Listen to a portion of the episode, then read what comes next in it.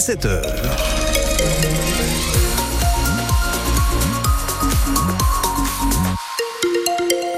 L'actualité de ce dimanche 26 novembre dans un instant, la route et vous dire que tout va bien. Si vous devez prendre la voiture, euh, aucun accident euh, signalé euh, à cette heure-ci.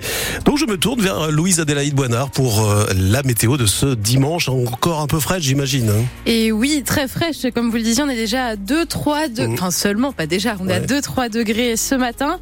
On va avoir d'ailleurs du brouillard peut-être un petit peu verglaçant ce matin. On va pas encore avoir vu qu'on pas à 0 degré, on va pas avoir du verglas, mais par contre voilà, ça va être un petit peu euh, compliqué à ce niveau-là. Et J'espère que vous avez profité du soleil d'hier, car il va pas y en avoir aujourd'hui. Ciel gris pour tout le monde, pour toute la journée. Très bien. Bon, bah c'est comme ça, mais c'est tout. Hein. L'actualité tout de suite. 400 personnes étaient présentes à la marche blanche pour Draca à Calais. Gilet orange sur le dos, ils manifestaient pour montrer leur tristesse et surtout leur désarroi face à la fermeture en février prochain de l'usine calaisienne de Draca. Ces 82 employés risquent donc de perdre leur emploi. Draca, c'est un fabricant de câbles pour fibre optique, mais comme la France est quasiment entièrement équipée, il n'y a plus besoin de maintenir l'activité à Calais. En tout cas, c'est ce qu'a expliqué la direction cette semaine. Une raison non valable pour Grégory Agneret, délégué syndical à la CGT. Pour lui, il existe d'autres marchés que la France. Il y a les marchés européens qui sont encore euh, pour l'instant à leur début. L'Allemagne, l'Italie, l'Angleterre, on sait que leur réseau va débuter. On ne sait pas quand, mais on sait que leur réseau va débuter. Qu'il y avait encore moyen de faire tourner cette usine, elle est rentable cette usine. Des géants comme Prismian qui gagnent de l'argent, qui font des bénéfices, ferment leurs entreprises en France pour produire en Roumanie ou ailleurs.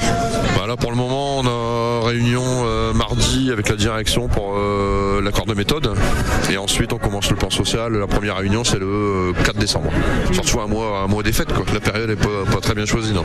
Ah, ils nous ont promis euh, un emploi pour tous euh, dans les autres usines du groupe. Alors ce serait dans Lyon, euh, du côté de Lyon.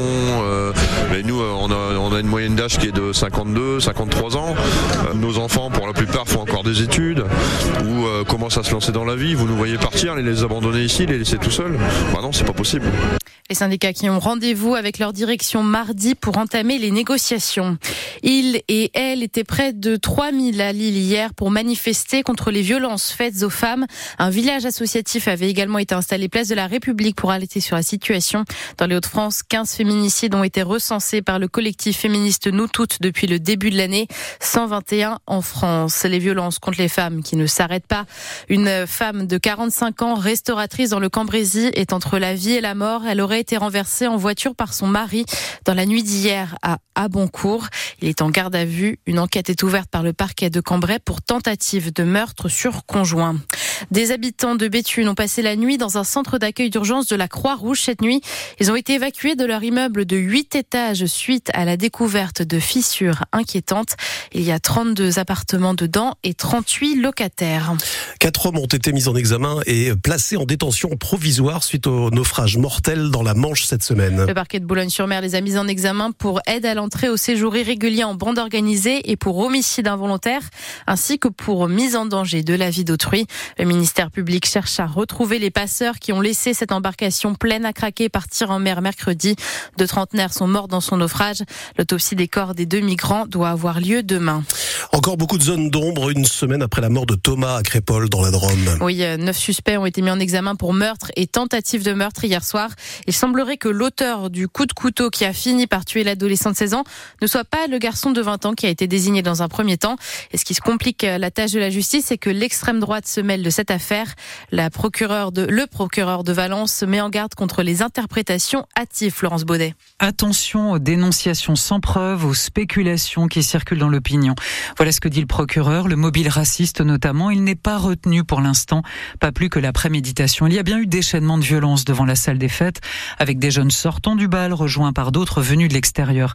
Mais on ne sait pas encore qui a fait quoi et pourquoi. Neuf témoins disent avoir entendu des propos hostiles aux Blancs. 9 sur 104 personnes auditionnées, souligne le procureur.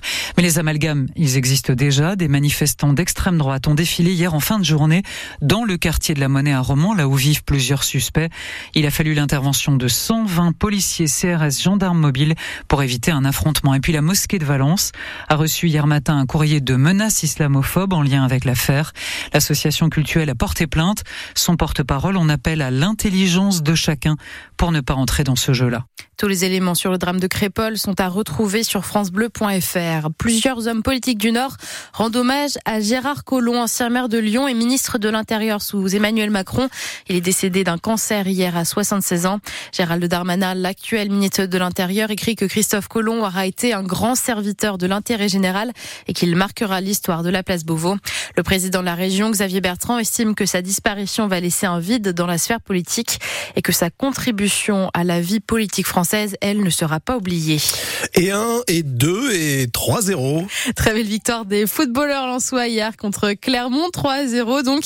Wai a ouvert le score à la 11e minute avec une tête. Thomasson a doublé la mise sur une grosse erreur du gardien auvergnat à la 50e. Saïd a marqué le troisième but à la 82e. Carton plein donc pour les 100 et or. Brice Samba, le gardien et capitaine de l'équipe, est ravi de voir Lens s'installer en haut du classement de Ligue 1.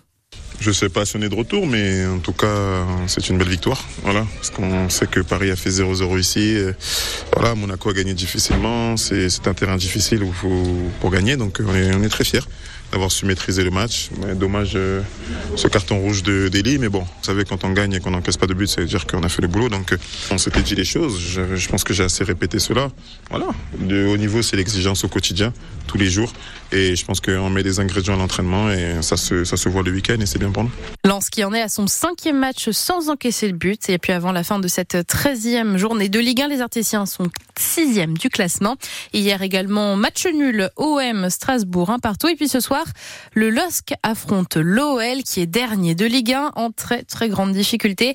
Les Lillois sont eux quatrième et en sont à six matchs sans défaite. Coup d'envoi à 20h45 et ce sera bien évidemment à vivre en direct et en intégralité sur France Bleu Nord. En football toujours, mais en Ligue 2 cette fois-ci. Dunkerque s'est incliné 2 à 0 face à Laval hier. Laval qui reste pour le moment premier du championnat. Les Dunkerquois sont eux avant-dernier. Match nul pour Valenciennes qui affrontait Quevilly, zéro partout. Valenciennes est dernier du classement. Et puis enfin, c'est notre dernier espoir en Coupe de France. Blériot-Plage joue contre l'ASPTT Dijon cet après-midi. La rencontre aurait dû avoir lieu la semaine dernière, mais a été reportée à cause des intempéries. Ce sera un véritable défi pour les nordistes qui sont trois divisions en dessous des Bourguignons. Coup d'envoi du match à 14h.